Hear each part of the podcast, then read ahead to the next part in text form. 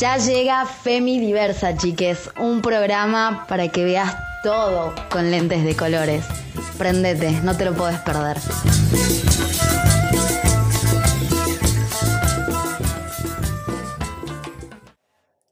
Buena gente, ¿cómo están? Los saluda Yulai como siempre.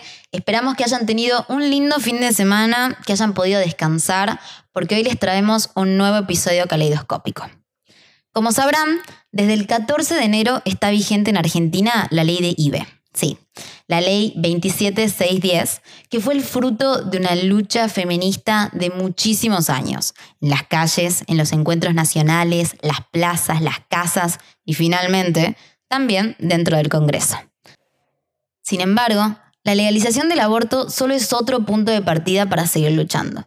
Ahora, por el acceso efectivo a la posibilidad de abortar, y de eso venimos a hablar hoy, sobre las barreras, los obstáculos y los malos tratos que siguen ocurriendo en la atención de ILE y de IBE, como consecuencia de profesionales irrespetuosos de los derechos y sobre todo profesionales violentos. Sí, Juliet. Pero ¿por qué hablamos de violencia de género cuando hablamos de maltrato en la atención de abortos legales? Muy buena pregunta, Flor, gracias. Porque las violencias que ocurren en la atención de la salud sexual también están contempladas en la ley 26.485. Pero tranquiles, no nos vamos a apresurar, que la idea no es desesperarlos, sino darles herramientas para poder esquivar estas violencias, que aunque no están tan visibilizadas, son violencias de género. La violencia de género es un gran problema que afecta a mujeres de todas las edades, clases sociales, educativas o económicas. Estas situaciones empeoran ante la tolerancia social a estos comportamientos y sobre todo ante la naturalización estatal que existe frente a ciertas situaciones que ocurren incluso dentro de las instituciones, como puede ser, por ejemplo, en el caso de un hospital. Por eso, como hablamos de aborto, hoy nos vamos a centrar en tres violencias específicas que regula la Ley 26485. La violencia contra la libertad reproductiva, la violencia obstétrica y la violencia institucional. Cuando las personas intentan ser protagonistas de sus propios procesos reproductivos, se activan ciertas resistencias para evitarlo. En este campo, los saberes biomédicos son claves. Son claves tanto para abrir como para cerrar la puerta a esos derechos. Y como el control de nuestros procesos reproductivos desnuda placer y reproducción, sexualidad y maternidad, ese control toca los centros de nuestro sistema patriarcal, fuertemente atravesado también, ¿no? Por una cultura religiosa que nos quiere madres o castas a cualquier costo. Así que atente, que hay una cuestión conservadora bien presente detrás de estas violencias y por eso es importante conocerlas para poder resistirlas.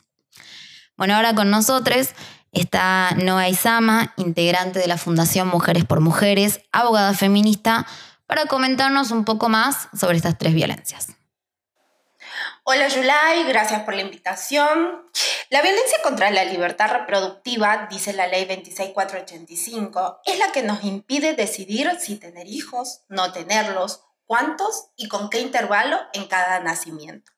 Por eso, debe entenderse como cualquier comportamiento del personal de salud destinado a negarnos información y provisión gratuita de métodos anticonceptivos. Además, la ley habla expresamente de negar prestaciones médicas lícitas. Por eso, también, cuando nos niegan un aborto permitido por la ley, una ILE o ahora una IBE, ejercen violencia sobre nosotros concretamente, ejercen violencia contra la libertad reproductiva.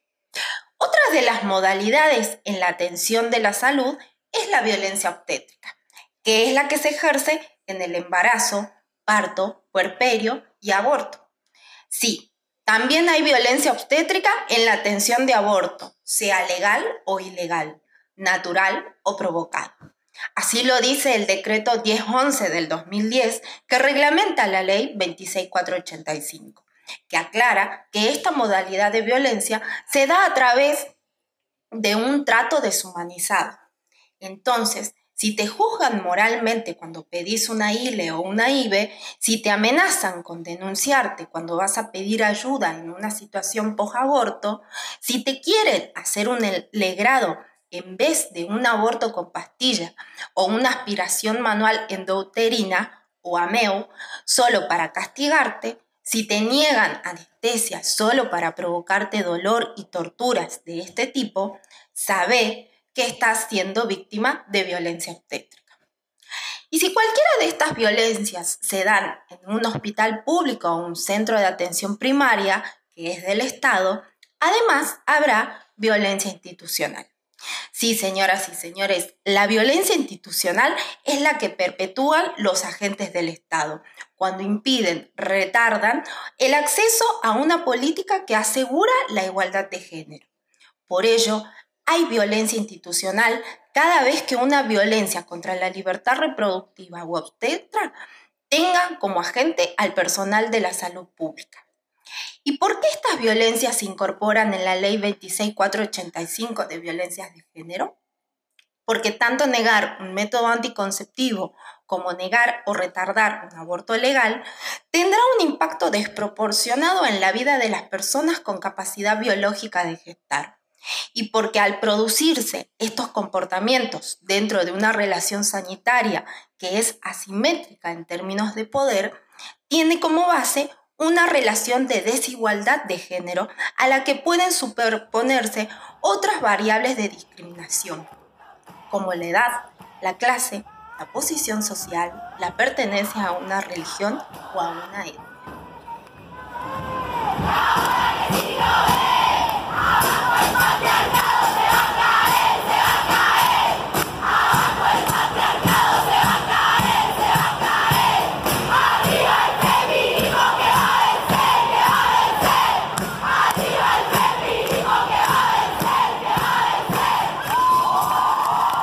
Muchas gracias, Noé. Eh, como siempre, encantadas de tenerte en este programa. Y ahora, gente, que sabemos cuáles son esas violencias, es importante no paralizarse y pensar, ¿qué podemos hacer? Decir basta, denunciar, porque una vida libre de violencias en la atención de la salud también es un derecho humano. Así que si te violentan, levanta el teléfono y denuncia de manera anónima al 0800 222 3 444. Allí te atenderán personas capacitadas en el tema y con perspectiva de género. Pero bueno, si les soy honesta, creo que no me corresponde a mí explicar cómo opera dicha línea. Por eso, hoy tenemos con nosotras a la gran Dolores Fenoy, tucumana y una de las impulsoras de la línea 0800, que va a contarnos bien sobre el tema. El 0800 223 444 es un servicio telefónico de la Dirección Nacional de Salud Sexual y Reproductiva del Ministerio de Salud de la Nación. Es un servicio que ofrece consultoría sobre los derechos sexuales y reproductivos y no reproductivos a la población general. Informa sobre los diferentes métodos anticonceptivos, inyectables, orales, quirúrgicos, etc. Y eh, informa sobre todo aquello que tiene como incumbencia la Dirección Nacional de Salud Sexual para atender eh, la demanda de la población general. Eh, ahora bien, es una línea gratuita de alcance nacional, eh, es atendida por personal altamente calificado y entrenado y capacitado en eh, la temática de manera que toda consulta puede ser resuelta en, una llamada.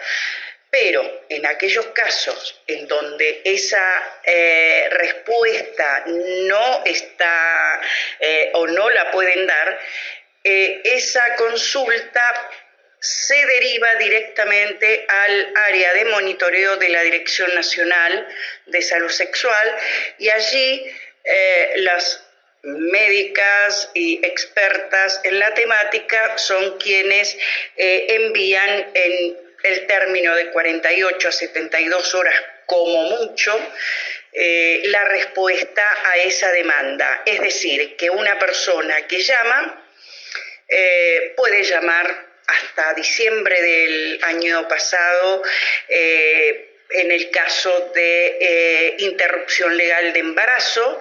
Eh, y, era, y tenía dificultades o problemas porque no sabía dónde ir o, o, o, de qué manera abordar esa, esa problemática. Entonces el llamado ese se registraba se registra, porque aún sigue funcionando así, eh, se registra eh, con datos mínimos de la persona que llama, ¿para qué?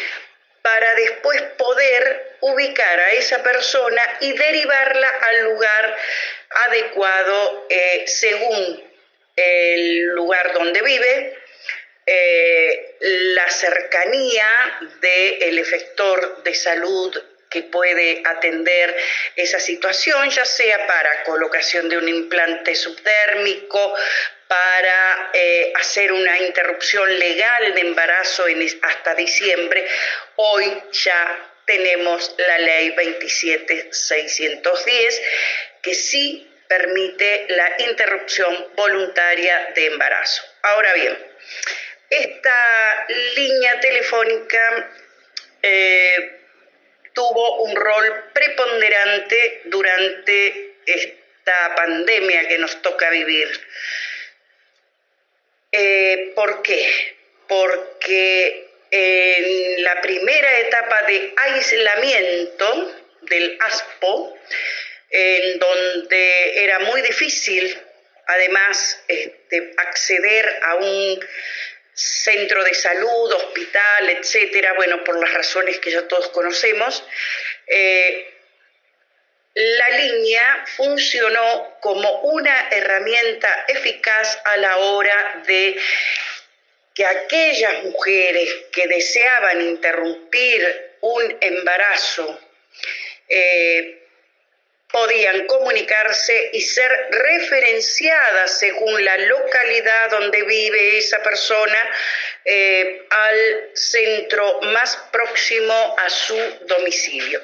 Esta es una de las eh, particularidades más eh, interesantes que tiene la, el 0800, porque permite referenciar al lugar donde esa mujer va a ser atendida y no va a ser rechazada. Ustedes todas sabemos que aún con la legislación que tenemos y ahora con la interrupción voluntaria de embarazo, aún existen lugares en donde hay eh, objetores de conciencia, donde los equipos de salud todavía no terminan de entender que existen derechos sexuales reproductivos y no reproductivos y que lo que más importa es atender eh, a esa demanda.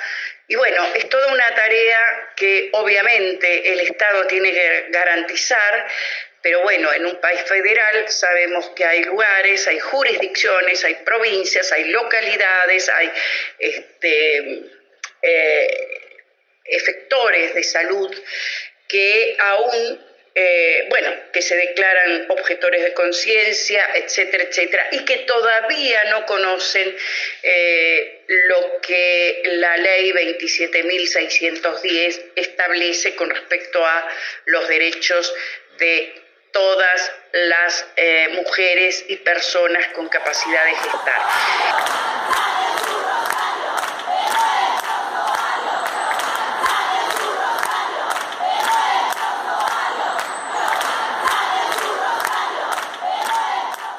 Eh, digo, durante la pandemia y aún lo sigue siendo, es una herramienta altamente eficaz porque permite a las personas hacer la consulta, recibir la respuesta a la demanda o al requerimiento que hagan y también porque le permite a los les funcionarios del Estado, de la Dirección Nacional de Salud Sexual, que tiene que ejercer una especie de rectoría en la temática con respecto a todas las jurisdicciones, les permite también detectar aquellos lugares, aquellas jurisdicciones que no cumplen con lo que la ley dice.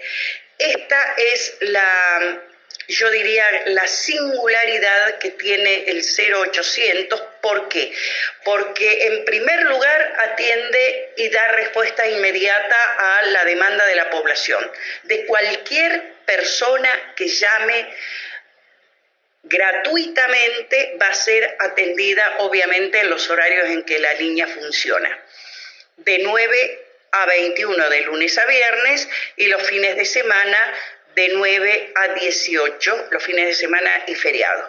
En fin, lo que quiero decir es que da respuesta inmediata a la población general, a todas las consultas que se hagan, resuelve esa demanda cuando hay quejas, cuando hay obstáculos, cuando las personas que llaman dicen, bueno, acá fui y no me atendieron, acá no me entregaron los anticonceptivos, acá no me quisieron poner el DIU, acá, bueno, todo eso todo eso se registra y de todo eso se ocupa la Dirección Nacional de Salud Sexual reproductiva y no reproductiva.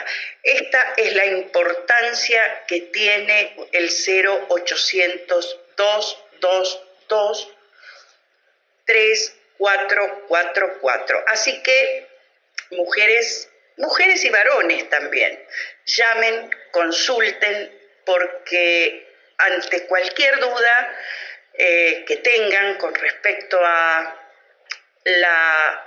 a sus derechos para ejercer libremente la salud sexual, pueden recibir una respuesta y van a ser bien atendidos. Em, bueno, eso es, este, creo que la importancia máxima que tiene en la pandemia, cuando en estas épocas en donde las plataformas y las redes y todo lo digital tiene un auge y una velocidad impresionante, pues no, el 0800 tiene esa singularidad, es atención personalizada, donde se respeta y se escucha y se atiende y se comprende todos los problemas que puede plantear una persona. Es una consultoría en los derechos sexuales y reproductivos. Así que con toda confianza pueden llamar y consultar. Gracias. Bueno, Dolores, muchísimas gracias. Siempre invitada a nuestro programa. Y vos, que estás del otro lado, no te olvides este número y anotá 0800-222-3444. Si estás sufriendo alguna de las violencias de las que habló Noé, no dudes en llamar. Bueno, chiques, lamentablemente llegamos al final de este programa. Agradecemos a nuestra producción y los invitamos, como siempre, a escuchar el próximo episodio sobre IBE y diversidad.